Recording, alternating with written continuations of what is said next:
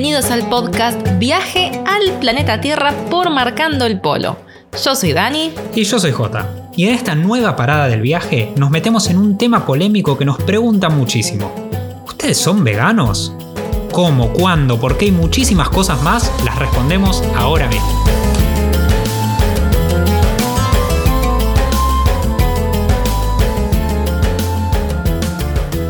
Este sí que es un viaje en sí mismo que va mucho más allá de los destinos que podamos llegar a recorrer.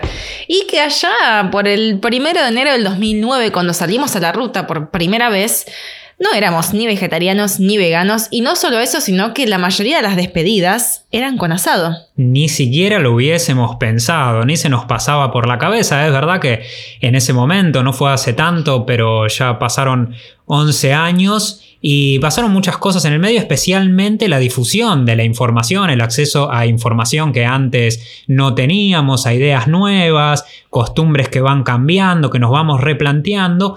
Y en el viaje, con distinta gente que fuimos conociendo y distintos cuestionamientos que nos fuimos haciendo a nuestros propios hábitos, fuimos nosotros también tomando esas, esos hábitos nuevos que no hubiésemos imaginado nunca. Sobre todo porque es información que uno tiene que ir a buscar, no es que le llegan, ¿no? ¿Por qué? Porque las grandes empresas, hay una industria ganadera detrás de todo esto, industria láctea también, que no quiere que nos enteremos de ciertas cosas que pasan, entonces, bueno, es información que se oculta, que se tapa, que es difícil de conseguir, hasta, bueno, que surgieron las redes sociales y ahí se revolucionó todo y es mucho más fácil acceder a esa información, pero aún al día de hoy es información que tenemos que ir a buscar que no es que nos llega. Sí, sí, hay, si bien hay muchísimos documentales, hay muchísimos canales de cocina veganos, de influencers que son veganos. A ver, es, algo que uno empieza a acceder cuando se empieza a interesar en eso, no es que está navegando por internet y esa información le aparece por todos lados cuando abre un diario de los más conocidos de, Argentina y esa información te llega entre las primeras noticias. Es algo que tenemos que ir a buscar. Y hay que entender también que es información que llega para hacernos cuestionar todo, o sea, llega para criticar en cierto modo nuestro modo de consumo. Esa es una de las cosas más difíciles. Sí. Claro, entonces porque estamos recibiendo esa información que cuesta procesar, entonces porque claro, nos está cuestionando nuestros hábitos, nos está cuestionando lo que comemos, por qué lo hacemos y a veces uno tiende a rechazarla, a decir, bueno, no, no me importa esto, ah, ahora no se puede comer nada. Hasta que uno hace clic y empieza a interesarse por el tema. Con, todas las ideas nuevas, cuando empiezan a llegar, la primera reacción que tiene o que tenemos la mayoría es de rechazo, porque nos está desestabilizando, nos están moviendo los cimientos, todo lo que veníamos haciendo como algo automático durante tantos años, durante toda nuestra vida y que crecimos con eso. No, no es algo que, nosotros lo, lo, elegimos, sino que fuimos creciendo con eso y aparece algo nuevo que nos hace repensar y lo primero es, esto que me vienen con cosas raras, si todos comen carne, si es, es lo que hice toda mi vida, si mis abuelos, mis padres comieron carne y me dieron eso toda la vida, ¿por qué voy a cambiar ahora eso? Y lo cerramos rápido y miramos para otro lado. Sobre todo a cuestionarnos la normalidad. El viaje constantemente nos cuestiona nuestra normalidad, lo que tomamos como normal. Y esto también, ¿no? Esta idea del, veganismo, vegetarianismo, que a veces no me gusta ponerle etiquetas, sino que, bueno, nuestros hábitos de consumo, ¿no?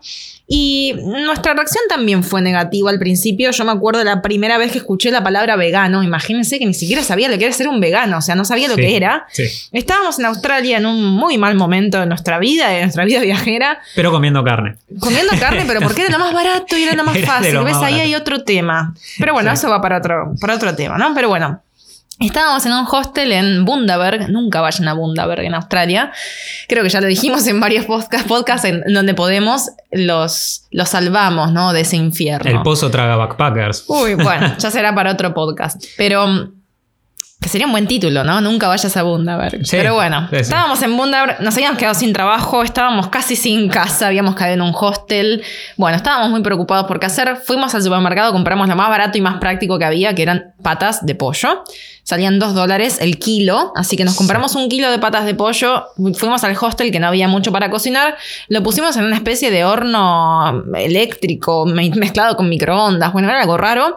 Cocinamos el pollo y nos sentamos a comer en la barra del hostel las patas de pollo. Llega un español que estaba con una lata de garbanzos, comiendo de la lata con una cuchara y nos dice, ah, argentinos teníais que ser. Siempre comiendo carne. No saben que eso es muerte, eso es un cadáver, esa es mala energía. Estáis comiendo muerte. Bueno, ahí fue la verdad, obviamente. Cualquiera que le diga eso a alguien que está comiendo carne, especialmente en el momento que está comiendo carne, no va a tener otra reacción que la de enojo. Decir, bueno, ¿y vos qué comes? Garbanzo, anda a seguir comiendo latas de garbanzo. Es lógico que va a pasar esto. No creemos nosotros eh, que sea este la manera de, enfocarlo, la manera de tratar el tema, sino que es mucho mejor hacerlo de una manera consciente, de decir, bueno, ¿por qué? Dar tus motivos, dar tus explicaciones de por qué preferís no comer carne y tratar de no hacerlo en el momento que la persona está comiendo carne. Obviamente, lo primero que dijimos es, ¿y este qué come este tipo si, si no come ningún tipo de carne? Si es vegano, porque ahí nos explicó lo que era ser vegano que ni siquiera consumía lácteos, ni siquiera consumía huevo, ningún producto derivado de los animales, nosotros viniendo de una cultura súper carnívora como es la Argentina, nos empezamos a preguntar, pero si no come carne y no come queso tampoco, ¿qué come? No come nada este tipo, come lata de garbanzo. Y ahí estábamos cuestionándonos también eh, indirectamente nuestros hábitos de consumo, porque alguien que piensa que un vegano tiene una una dieta, que no me gusta llamarlo dieta, pero no tiene una alimentación limitada, es porque su propia alimentación es limitada. Entonces eh, es lo mismo que dice, bueno, lo que decís de la otra persona dice más de vos que de la otra persona. Sí, es, esto nos lo dicen un montón a nosotros cuando decimos que, no comemos carne, que por ahí vamos a un encuentro con gente que acabamos de conocer, están comiendo un asado, todos comiendo carne, y nosotros preferimos, no, la, no la comemos, comemos otra cosa, y nos preguntan, bueno, pero entonces, ¿qué comen si no comen carne? Más cuando, como decía antes, se enteran que tampoco consumimos lácteos. Y esto habla mucho de, esa persona, porque si esa persona no se imagina sin comer carne, es porque su dieta está basada prácticamente en la carne y está carente de un montón de otros alimentos que tienen un montón de, nutrientes, de proteínas que, que, no te las da la carne. Exacto, pero vivimos una sociedad que nos hace creer que necesitamos la carne para poder vivir sanamente, cuando en realidad está comprobadísimo que la mayoría de las enfermedades son generadas por la carne más allá de las pandemias que ocurren, ¿no? las enfermedades que tenemos, sobre todo por las carnes rojas.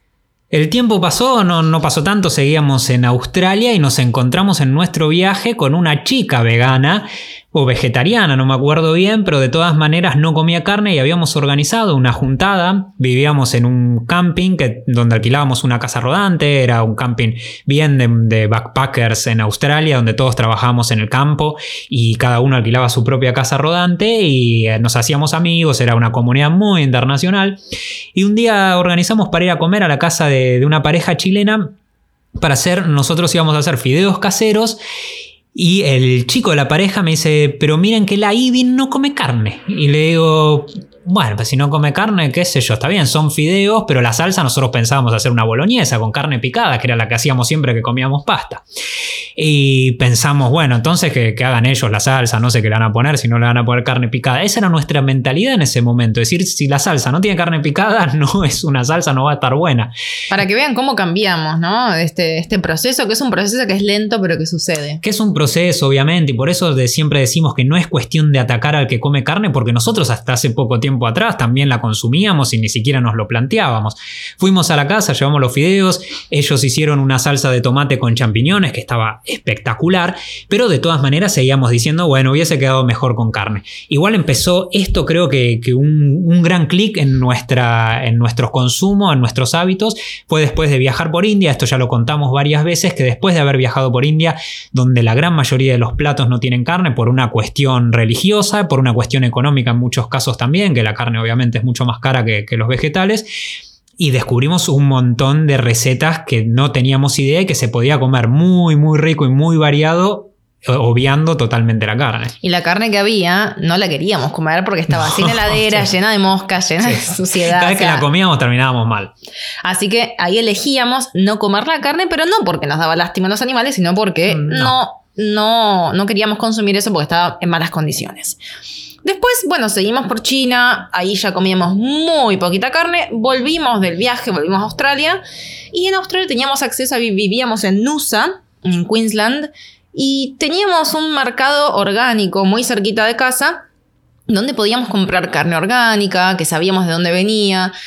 Y dijimos, bueno, vamos a consumir solamente este tipo de carne, ¿no? Em, siempre pensando en reducir el consumo de carne y eh, mejorar la calidad. ¿no? Ya habíamos dejado de lado la bandejita de pata de pollo de no, No, no, la bandejita de pata de pollo ya no podíamos, había pasado un año de, esa, de ese encuentro con el primer vegano y dijimos, no puede ser que sigamos consumiendo este pollo. Pero también lo hacíamos por nuestro beneficio en realidad. ¿eh? En el principio era bueno, no porque es de mala calidad. Sino porque nos hace mal a nosotros, a, a nuestro organismo nos está haciendo mal esto, que está lleno de hormonas, lleno de porquería, que no puede costar dos dólares una bandeja de cuatro patas de pollo, que es más, barato el que. Kilo, el kilo. El kilo, dos dólares es, más barato que un kilo de chaucha, no puede ser.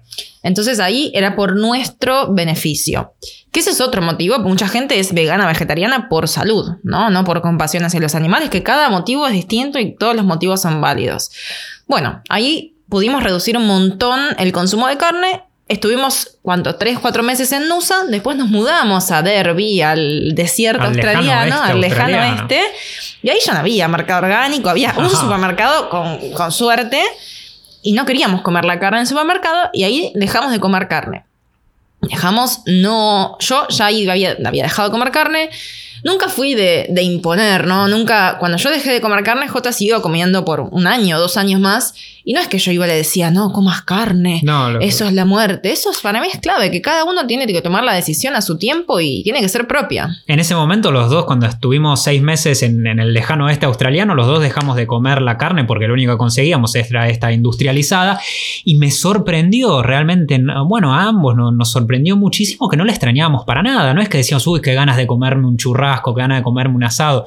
La verdad que no extrañamos para nada la carne y algo que le pasa a muchos cuando empiezan a dejar de consumir carnes que se vuelven muchísimo más creativos con la comida y empiezan a comer mucho más variado y mucho mejor porque tenés que, es verdad, para que algo vegano, algo vegetariano sea rico, tenés que ponerle más onda que cuando comes carne, porque ¿qué es lo más fácil? Cuando uno come carne, lo más simple es tenés una milanesa, en la heladera, tenés un cacho de carne en, la heladera, la tirás a la plancha, solamente necesitas carne, ponerla en la plancha y ya va a quedar rica de por sí. Y vas a comer y vas a estar satisfecho, te hiciste un puré de papa y quedó riquísimo y ya está.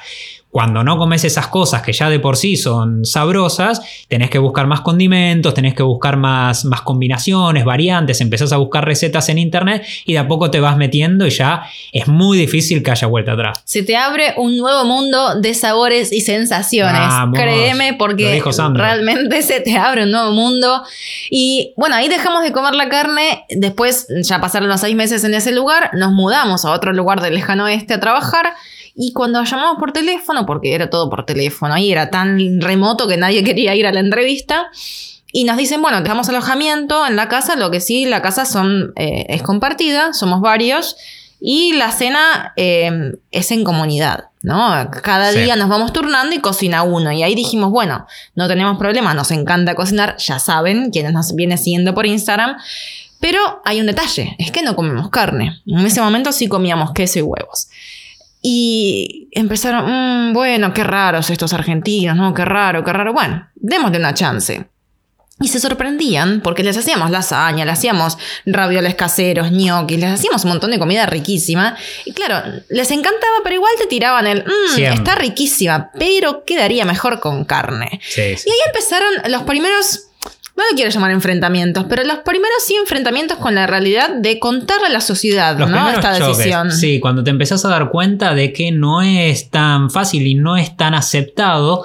¿Por qué? Principalmente porque cuando uno deja de hacer o no hace algo que hace el otro comúnmente, que es su hábito más común, indirectamente lo estás cuestionando, estás criticando lo que él hace. El uno no comer carne está criticando que el otro la coma y eso por más que uno no saque el tema, por más que uno no quiera confrontar o prefiera evitarlo, nosotros especialmente cuando estamos en una comida preferimos evitar el tema, pero siempre al que es distinto, que es uno que no está comiendo la carne, le preguntan, bueno, ¿y por qué? Y no está bueno ponerse en ese momento a dar explicaciones, pues sabes que al otro le va a ofender cuando está comiendo, se va a poner violento o no se ponen violentos, sino que se ponen a, tenso. Se pone tenso y o empiezan a hacer chistes y se burlan. Bueno, es lo que generalmente pasa y le pasa a todos los que hacen algo distinto, no solamente ser vegano. Pero este el chiste, el chiste fácil al vegano, de uh, entonces que comes lechuga, yo creo que viene también de, ponerse ellos a la defensiva, ¿no? De decir, bueno, entonces porque me estás criticando indirectamente, bueno, yo también me burlo de vos. ¿no? Sí, sí, sí, lógico. Bueno, en este, en este caso el, australiano era un tipo que, que, iba a cazar muy seguido, que traía animales. Nosotros en ese momento le decíamos que no comíamos ninguna carne industrializada, entonces por ahí iba, cazaba conejos y nos decía, bueno, y esto tampoco lo quieren comer. Bueno, ahí, ahí empezamos nosotros mismos a, cambiar. Y algo que nos preguntaba mucho y que nos siguen preguntando es, pero no están limitados en las cosas que comen. Y nosotros creemos que cuando, cuando uno tiene una convicción no hay limitación que pese. Puede haber limitación en a veces no es lo más fácil cuando vas a reuniones o cuando estás viajando, es verdad, a veces no es lo más fácil porque quizás te invitan a una comida y para agasajarte te hacen carne, eso pasa muchísimo en la cultura oriental. En esos momentos sí es difícil, pero después uno no está limitado para nada, pues está convencido de lo que está haciendo. Que eso también es algo que, que, queremos remarcar, ¿no? Es una elección y elegir qué comer es un privilegio que tenemos. Entonces no estamos diciendo que eh, está mal comer carne cuando para alguien es lo único que tiene para comer, ¿no? Esto que quede claro, eh, y hasta me da como cierta bronca tener que aclararlo, pero hay gente que lo sigue diciendo, ¿entendés? Como dice, bueno, pero entonces hay gente que no tiene para comer y ustedes están eh, rechazando la carne. No, no es que estamos rechazando la carne. Nosotros todos los días, cuando vamos a comprar o cuando abro la heladera, elijo qué comer. No es que como lo que me dan, sino que elijo qué comer. Y si tenemos el privilegio de elegir qué comer, también tenemos la responsabilidad de hacerlo conscientemente. Lógico, porque cada, cada uno puede elegir lo que come y no es que no hay opciones. Todos los que vivimos en un lugar que tenemos acceso a verdulerías, eh, tenemos acceso también a las carnicerías, tenemos acceso a un montón de variedad de alimentos, de frutas secas, de granos, de, frutas, de verduras. Hay un montón de cosas, cosas para consumir y que resulta ser muchísimo más barato, porque este es otro prejuicio que se suele tener cuando uno come carne, porque quizás lo ve un poco como una moda, algo que se está poniendo ahora de moda, que es un poco, un poco cool, y ve los restaurantes veganos que a veces Lamentablemente, y esto sí también nos da, nos da un poco de bronca, pero esto va cambiando con el tiempo, suelen ser más caros que los restaurantes comunes, que un bodegón, que un lugar que, una parrilla, porque son lugares apuntados a un público, es verdad, eh, en lugares que están un poco más caros, que son un poco más caros, que tienen eh, un poder adquisitivo más alto, y se relaciona con que ser vegano es más caro. Y la verdad que no tiene ningún fundamento porque las frutas, las verduras, los cereales, las legumbres son muchísimo más económicas que comprar un kilo de vacío un kilo de tirasado. Así que ahí ya derribamos uno de los grandes mitos de que ser vegano es caro. Yo creo que es una de las excusas que nos autoimponemos, ¿no? Decir, bueno, pero es caro, entonces me quedo comiendo la carne.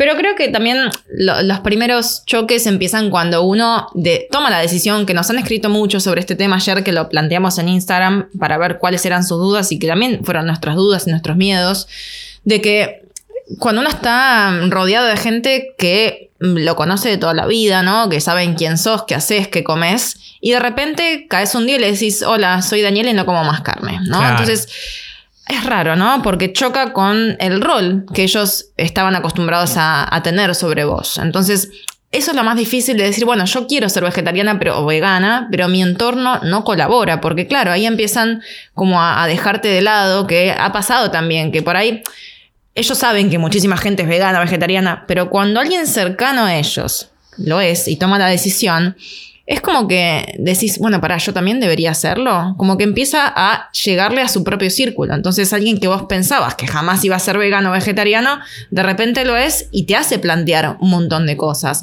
Entonces a nosotros nos ha pasado que le decían a J para ahí, ah, pero eso no era para Celeste Cid. Sí, para los famosos, para Celeste Cid. Y esto fue unos años atrás donde había todavía menos gente y menos información.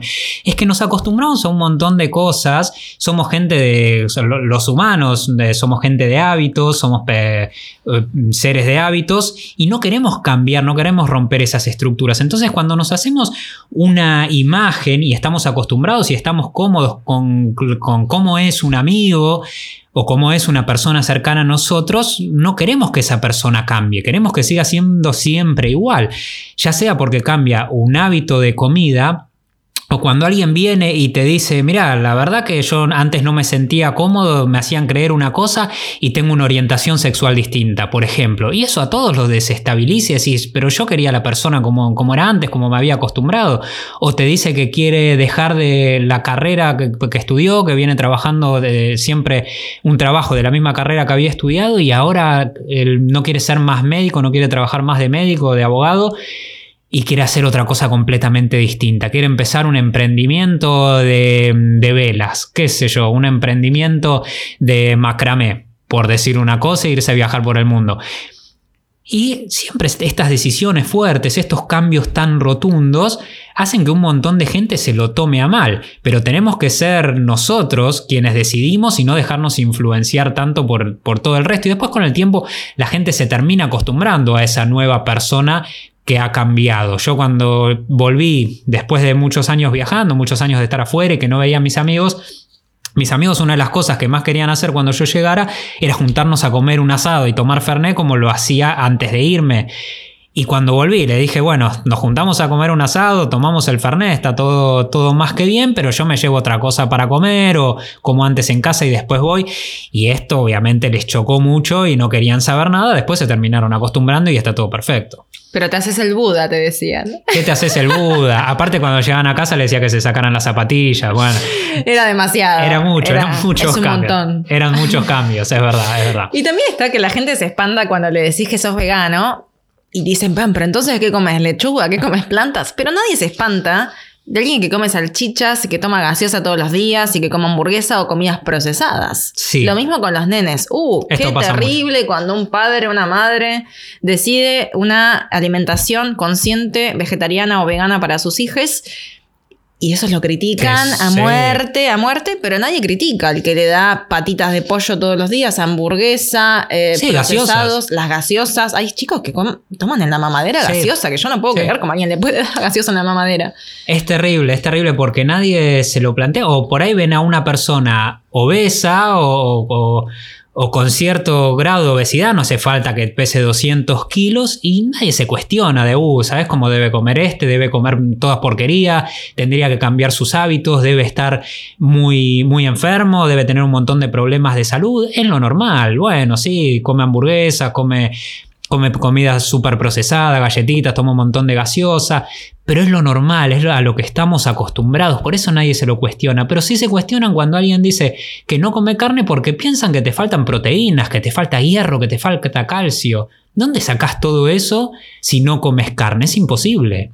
Bueno, lo sacás de un montón de alimentos que también tienen un montón de proteínas, de, hierro, de calcio, de las frutas, de las legumbres, de los cereales, vegetales, hortalizas. Hay un desconocimiento enorme sobre los alimentos y sus propiedades. Entonces la gente o las industrias lácteas nos hicieron creer que tenemos que consumir leche para obtener el calcio o la carne para el hierro. Y eso no es así. O sea, podemos conseguir todos los nutrientes menos la vitamina B12. Que esto, a ver, no intento hacer un podcast de nutrición, simplemente queremos contarles cómo fue nuestro camino hacia el veganismo y para ayudar a quienes estén en este mismo proceso.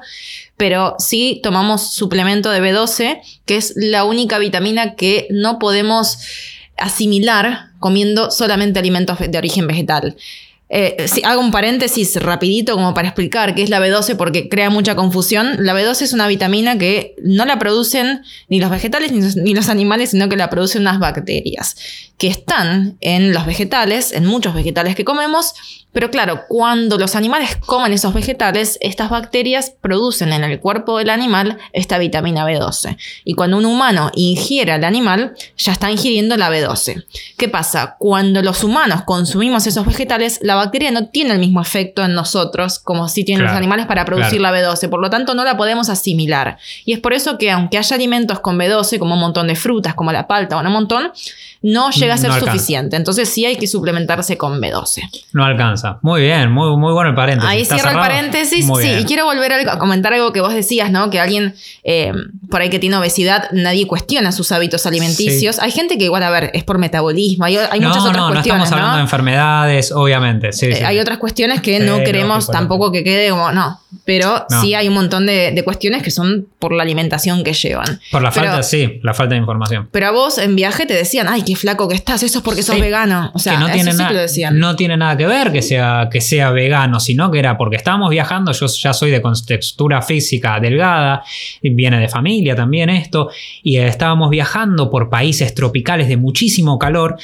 y transpiraba muchísimo, caminábamos un montón y me decían, pero estás muy flaco, eso es porque no comes carne. Y no tenía nada que ver con que no comiera carne. Bueno, seguramente si comía un montón de grasas, como comía antes, la grasa de, la, de las carnes, iba a tener unos kilos de más. Pero me sentía mucho más sano, mucho más enérgico. Ahora, me siento ahora y en ese momento dejando de comer carne que lo que me sentía antes, porque el estómago tarda muchísimo más en procesar esos alimentos, en procesar la carne, entonces gasta muchísima más energía en eso que con los alimentos que son, con los vegetales, con las legumbres, con los cereales que se procesan mucho más rápido. Y esto también viene a, algo que, nos comentaron ayer y que nos dicen muchos, que es como, bueno, no, pero mi cuerpo me pide carne, ¿no? Yo dejé de comer carne, pero siento que mi cuerpo pide carne. Eso en realidad es que tu mente pide carne. O sea, tu mente pide carne y uno trata de justificarse y decir, bueno, pero necesito comer la carne. A ver, es un proceso. Acá con esto no queremos Ojalá, ¿no? Pero no queremos decirles que de un día para otro tienen que cambiar. Es un cambio que es paulatino, es un proceso. Entonces, puede llevar años, pueden empezar por ahí con un día, ¿no? Un, día, dos días a la semana que sean días veganos exclusivamente para ver qué onda, para probar nuevas recetas. Es un cambio que es paulatino. Entonces, claro, si uno deja de comer la carne y come solo la guarnición, entonces si vos comías milanesa con puré y ahora comes solamente el puré, o si comías, no sé, empanadas de jamón y queso y te quedan empanadas sin relleno. Entonces es como que, bueno, claramente, claramente, te va a faltar y tu cuerpo te va a pedir carne porque te está pidiendo alimentos. Pero si logramos reemplazar eso por legumbres, por cereales, por ejemplo, otro paréntesis nutritivo, con un hashtag, tip, nutritivo. Nutritip. Si combinamos un plato de arroz con legumbres, tenemos los mismos nutrientes que comiendo lo que, lo que acabamos de almorzar. Ahora recién terminamos de almorzar, hice un, un bien potente, un platazo de arroz yamani, que es, un arroz integral que tarda horas en cocinarse. pueden, cambiarlo, pueden cambiarlo por arroz largo fino integral, con porotos verdes, eh, porotos verdes, con porotos rojos, poroto alubia, que son los porotos blancos, y un montón de vegetales, chaucha, cebolla de verdeo, puerro. Claro, mucha gente también te dice, bueno, pero hay que hacer un montón de laburo, mirá todo lo que tenés que cocinar para poder, para comer bien y para reemplazar las proteínas, los nutrientes que, dejaste de consumir con la carne. Bueno, lo que decía antes, es cuestión de convicción y de hacerse hábitos, porque por ejemplo nosotros todo lo que son los, las legumbres, las cocinamos un día, ponemos varias cacerolas, cocinamos bastante, después separamos en porciones, las guardamos en el freezer y es nada más sacar del freezer una porción de garbanzos, una de lentejas y te haces una ensalada y con eso ya tenés un montón de proteínas con esa ensalada. Alta ensalada. Alta ensalada, tenés un montón de hierro y, y, está buenísimo aparte. Entonces no es tan complicado. Es cuestión de hacerse hábitos que como decíamos antes es lo que más le cuesta cambiar a la gente. Y también es ser conscientes, ¿no? Ser coherentes con lo que pensamos, con lo que sentimos y con lo que hacemos. A ver, yo ahora no extraño para nada, pero para nada, ¿no? Es decir, bueno, un asado, porque ya no lo veo como alimento, pero sí extrañaba por ahí el, comerme una milanesa o sobre todo una extraña la comodidad de tener la milanesa en el freezer, que alguien lo comentó ayer también. Y si les muestro mi freezer, después les muestro en stories.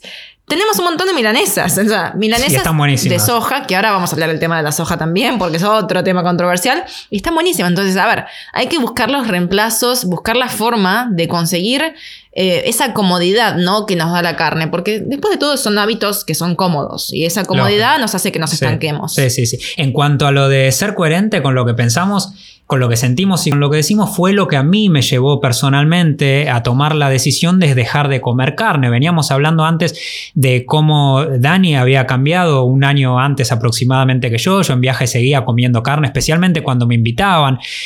A veces cuando, cuando tenía que elegirla íbamos a, comer afuera, en puestos de callejeros y siempre que estaba la opción prefería no consumirla, pero si estaba no tenía ningún problema, si quería probar algún plato con carne tampoco, pero me pasó algo muy fuerte que ya lo venía meditando, en parte obviamente por estar al lado de una persona que no comía carne, por más que no me dijera deja de comer eso ni nada por el estilo, nunca lo hizo sino porque lo que veníamos hablando antes, que al otro hacer algo distinto a lo que haces vos, te, a veces te hace pensar un poco si lo que estás haciendo está mal, por qué la otra persona lo hace.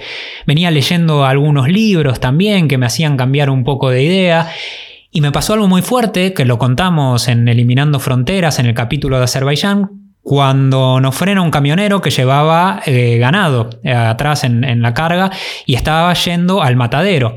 Nos frena, nosotros, bueno, nos subimos y nos dice, los voy a llevar hasta donde ustedes tengan que ir, solamente dejen que deje mi, mi carga la dejo, termino el día de trabajo, después agarro, pasamos por mi casa, agarro el auto y yo lo llevo. Era un tipo divino, ¿eh? una persona increíble, sin haber tanto lenguaje por medio de, comunicación que pudiera fluir mucho. Hacía todas esas cosas, nos decía quédense tranquilos, yo los voy a llevar hasta donde tengan que ir, no hay ningún problema. Llegamos al lugar donde tenía que dejar la carga, que era el matadero, obviamente. Cuando él baja, nosotros nos quedamos arriba del camión, yo empecé a mirar por el espejo retrovisor, veía las vacas bajando, se escuchaban ruidos de venir adentro del matadero, había un olor a sangre y, y, grasa muy, muy fuerte, muy repugnante, las veía las vacas bajar, miraba por el espejo retrovisor, ahí a mí personalmente, puede ser que a un montón de gente no le cambie nada, pero a mí personalmente me hizo dejar de comer carne totalmente, para siempre. Las pocas veces que volví a comerla, que había sido por invitaciones, por no rechazar invitaciones a casa, no quedar mal, no hacer sentir mal al, anfitrión, ya la comía con culpa y no era para nada lo mismo, me volvía a venir estas imágenes a la cabeza y, y me pasó eso a mí personalmente.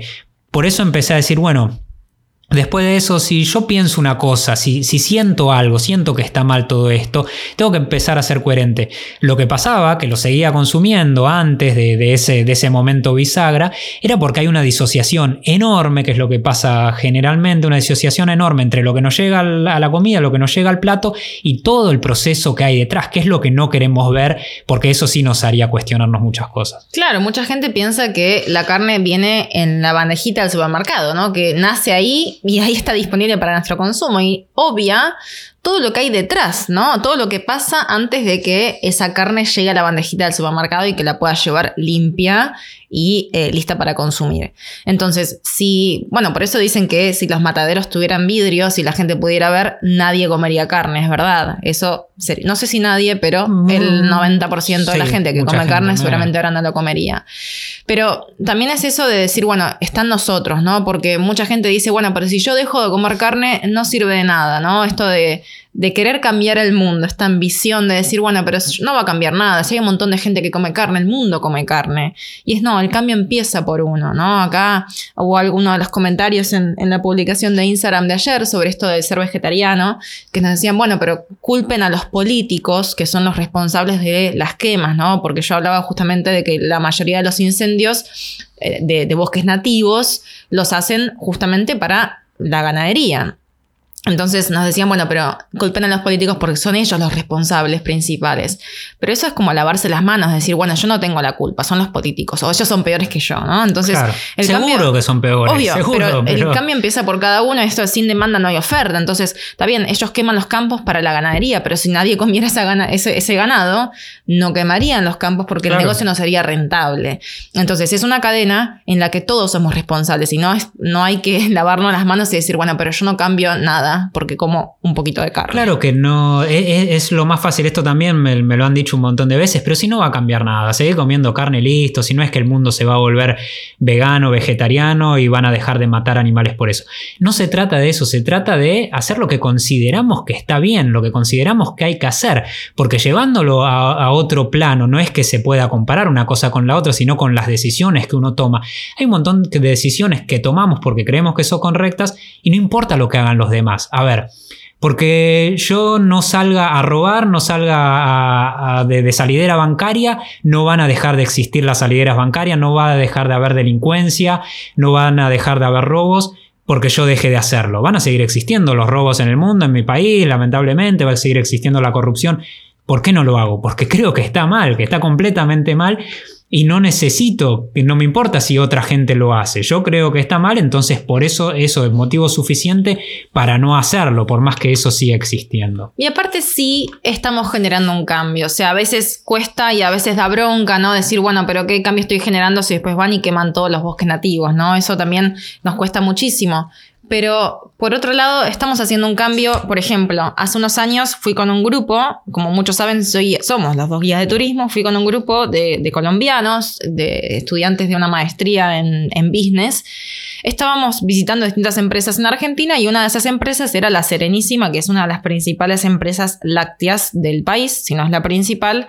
Eh, le explico esto para quienes no son de Argentina. Bueno, cuestión que en la ronda de preguntas yo agarro y le pregunto si no estaban pensando sacar unas líneas de vegetales. En realidad son bebidas vegetales, es la forma correcta de llamarla, no leche.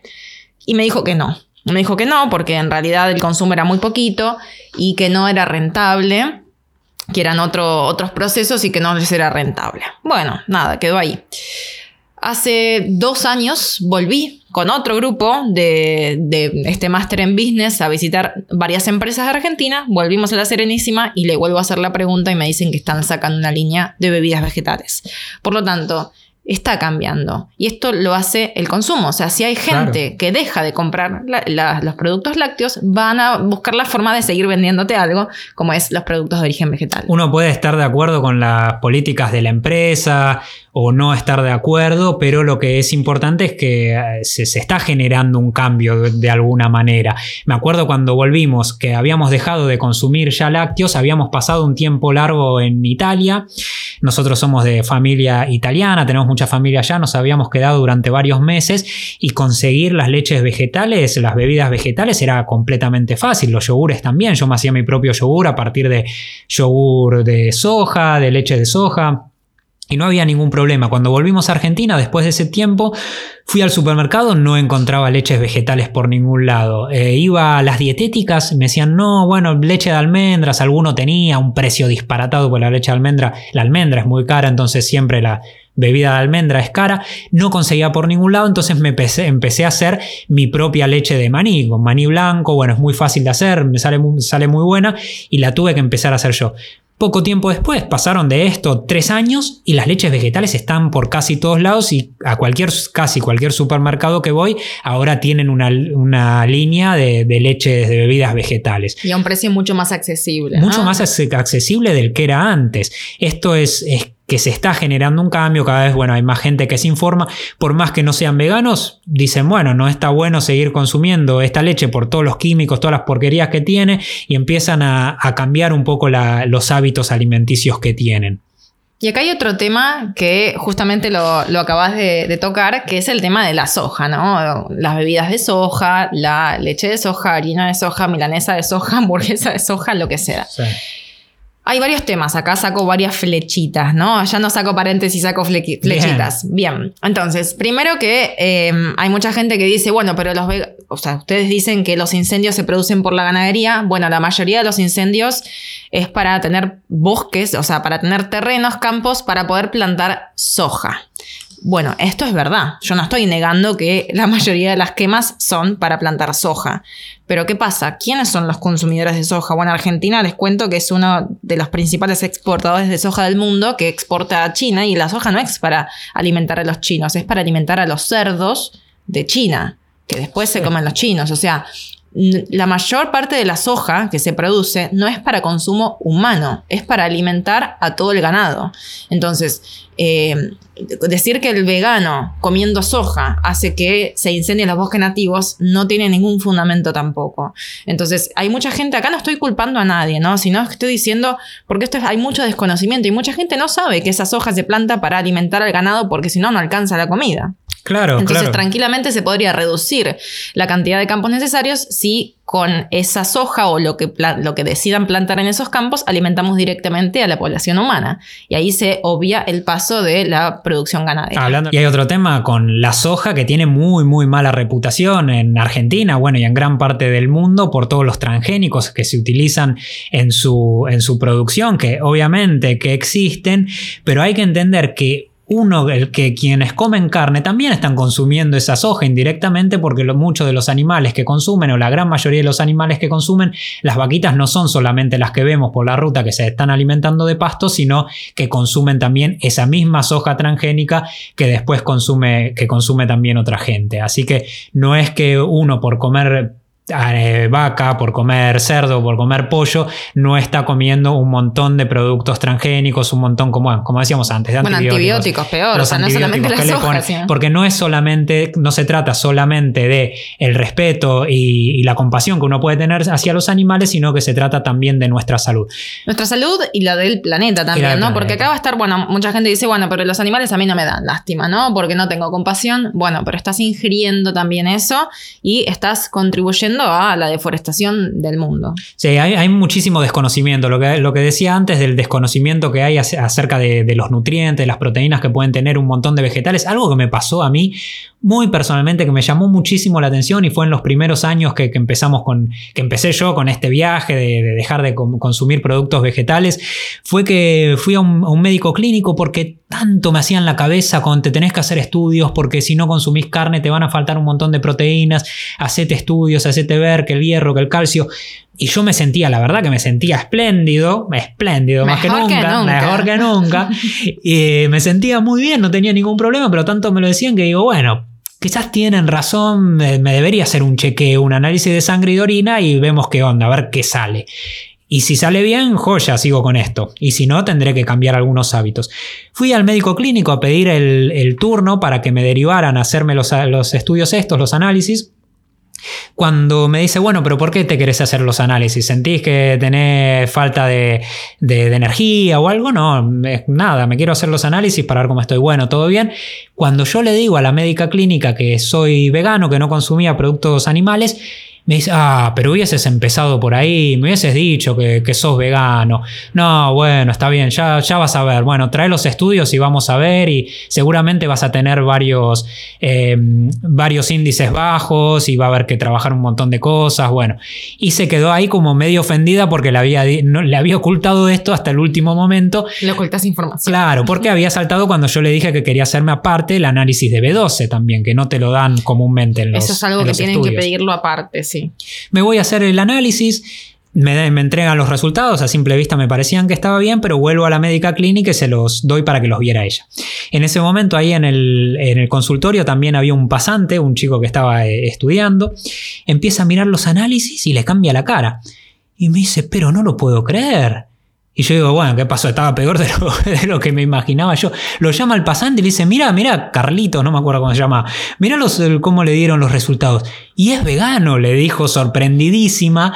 Y más me sorprendió a mí porque estaba viniendo de una médico clínica una persona que supuestamente tenía estudios, tenía conocimiento, que yo profesional de la salud. profesional de la salud, que yo suponía que algún vegano en su vida había visto antes que yo y algún estudio de vegano habría visto, y se sorprendió y me dice, están todos los estudios perfectos, y eso que sos vegano.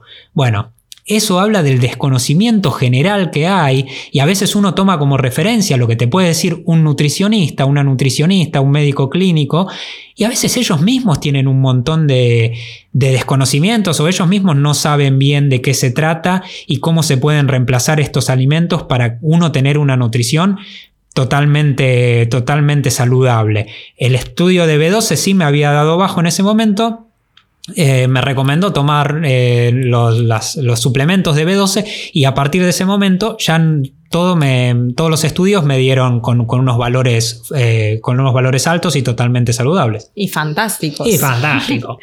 Así que bueno, esto es más o menos para contarles cómo fue nuestro camino, cómo fue el viaje, cómo, a ver, cómo nadie nace vegano, nadie nace vegetariano, nadie nace vegano, como así nadie nace especista. Entonces, a ver, nosotros somos gente de hábitos, ¿no? Sino que cuando nacemos, cuando crecemos y vamos consumiendo ciertos alimentos, es lo que, lo que consume nuestra familia, lo que consume nuestro entorno. Cuando vamos a un cumpleaños, lo que nos, dan son panchos con papas fritas. O sea, lamentablemente es así. Y eso es lo normal y nadie critica que haya panchos con papas fritas que se hacen con. Bueno, no voy a entrar en, detalle de cómo se hace una salchicha pero googleenlo si quieren. Entonces, eso está bien, pero si vos le das otra cosa está mal.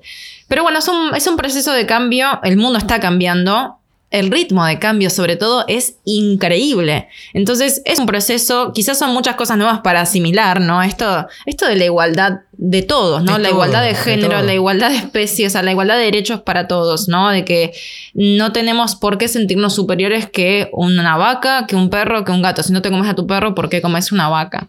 Y mm, acá mucha gente nos pregunta sobre el sabor. Decir, bueno, pero yo nunca podría dejar de comer queso, es lo primero. Nosotros también nos planteamos eso, ¿no? Al principio, así, bueno, ya la carne te la dejo, pero el queso, me encanta el queso.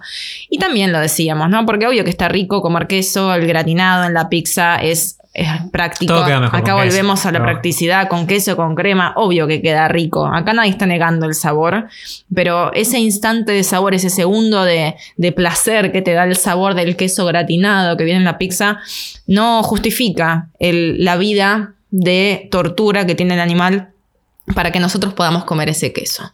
Entonces, queremos invitarte a la reflexión, siempre desde el lado del, respeto, ¿no? Siempre abordamos este tema con muchísimo respeto, sobre todo porque nadie eh, nace siendo vegano o nadie nace cuestionándose ciertos privilegios que tenemos y, y como decía antes, es nuestra responsabilidad poder hacerlo conscientemente. Cuando mm, el corazón y la razón te hace clic, no hay vuelta atrás. A mí me pasó, yo recuerdo patente la última vez que comí carne, que fue en Filipinas, año 2013, 2012. Sí. Y estábamos en la casa de un chico que conocimos por Couchsurfing. El padre nos hizo un asado, eran costillitas de cerdo, las comí para no rechazarlas, esto que siempre es lo más complicado, ¿no? De viajar siendo vegano o vegetariano, decir, bueno, cuando te invitan, ¿cómo hacer? Y mm, bueno, no, no supe cómo rechazarlas, no las quise rechazar, las comí y después la terminé vomitando porque mi, mi cuerpo no las, no las aceptó. O sea, mi, mi, mente las aceptó en ese momento dice, bueno, tengo que comerlas, pero después mi cuerpo las rechazó, mi cuerpo y mi corazón lo rechazó. Entonces hay un momento en que te hace clic y ya no hay vuelta atrás. Y, no, y, esto lo decimos porque conocemos muchísima gente que dejó de comer carne, que empezó con a ser vegetarianos, después con el tiempo se hicieron veganos y son muy, muy pocos los que conocemos que volvieron a comer carne. Entonces, a final de cuentas, para los que están empezando, los que se lo empiezan a plantear, los que empiezan a, repensar sus hábitos, no es tan terrible, porque si no todos volveríamos a comer carne otra vez. Una vez que lo dejaste, te sentís mucho más cómodo con eso porque te sentís bien con vos, no solamente que te sentís quizás em, con más energía, mejor de que, que pensás mejor o bueno, un montón de cosas que dice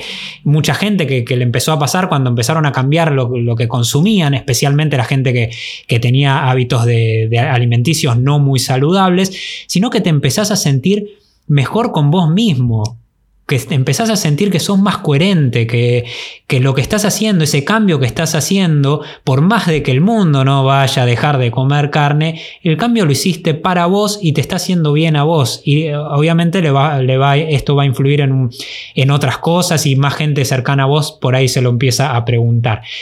Entonces no se trata solamente de de pensar en el sabor, sino que se trata de pensar en, lo, en nuestros sentimientos, en lo que nosotros queremos hacer, sea con el veganismo, el vegetarianismo, sea con una orientación sexual, sea con un nuevo proyecto, sea con cualquier cambio de hábito que uno quiera hacer, se trata de ver cómo nos sentimos más cómodos y escucharnos una, de una vez por todas, porque muchas veces no escuchamos lo que nuestro corazón está diciendo. Así que bueno, gracias por acompañarnos hasta acá. Si tenés alguna duda, si estás en este camino y querés preguntarnos algo, si, no sé, querés hacer catarsis porque tu, entorno no acompaña, acá estamos del otro lado para escucharte, para acompañarte. Nos encontrás en Instagram como arroba marcando el polo, lo podés escribir por ahí. Y también si buscan en el feed en la portada de este podcast que vamos a publicar ahora en Instagram van a encontrar una recomendación de algunas cuentas de Instagram para seguir investigando sobre el veganismo, sobre nutrición vegana y vegetariana y algunos documentales recomendados para seguir investigando sobre este tema. Y si este podcast te gustó, te ayudó, crees que puede servirle a más gente, no dejes de compartirlo, pues está, está bueno que lo compartamos. Nosotros todo el tiempo compartimos cosas que creemos que, que le van a servir a más gente, que le pueden ayudar, cosas que nos ayudaron a nosotros Así que en Spotify tenés la manera muy simple de compartirlo en tus redes sociales, en Instagram nos arrobás, nos mencionás y, y vamos a hacer correr la voz para que más gente tenga acceso a la información, que eso es lo más importante. Que corra la voz. Así es como llegamos al final de este episodio de hoy. Les agradecemos muchísimo a todos los que están del otro lado por acompañarnos y nos vemos en la próxima parada de este viaje al planeta Tierra.